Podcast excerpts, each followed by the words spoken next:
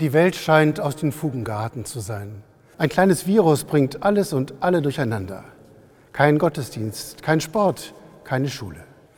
An diesem Sonntag hätten meine Konfirmandinnen und Konfirmanden ihre Prüfung gehabt. Die fällt aus und wird auch nicht nachgeholt. Glück gehabt, werden die Konfirmanden gesagt haben. Und das passt ja fast zum Thema des kommenden Sonntags. Letare, freut euch. So richtig zum Freuen ist mir allerdings in diesen Tagen gar nicht zumute.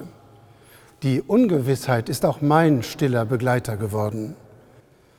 Schade ich anderen oder schade ich mir, wenn ich zu nahe an Menschen herankomme? Mache ich etwas falsch, wenn ich zu sehr in die Nähe anderer trete? Nächstenliebe heißt offenbar zurzeit, dass ich Abstand von anderen halte. Das klingt absurd, aber scheint das Gebot der Stunde zu sein. Letare, freut euch. In anderen Jahren haben wir hier in St. Nikolai diesen Sonntag Letare als das gewürdigt, was er eigentlich ist. Kleinostern. Der mittlere Sonntag in den sieben Wochen zwischen Aschermittwoch und Ostern.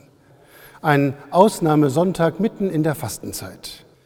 Christen denken in diesen sieben Wochen an das Sterben und Leiden Jesu und gewinnen daraus Kraft für ihr eigenes Leben, auch für ihr Leiden und Sterben.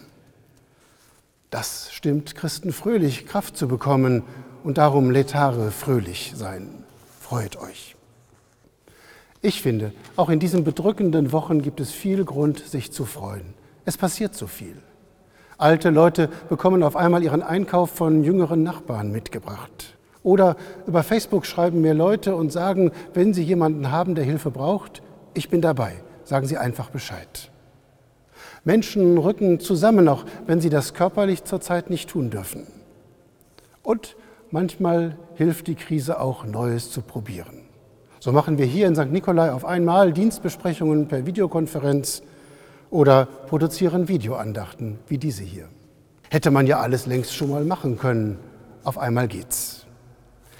In allem, was bedrückend ist, sollen wir den Mut nicht verlieren und auch das Lachen nicht verlernen.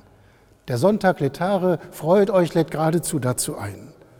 Gottes Zusage gilt, die heißt, es sollen wohl Berge weichen und Hügel hinfallen, aber meine Gnade soll nicht von dir weichen und der Bund meines Friedens soll nicht hinfallen, spricht der Herr, dein Erbarmer. Bleibt behütet, Gott segne euch. Es segne euch der dreieinige Gott, der Vater, der Sohn und der Heilige Geist. Amen.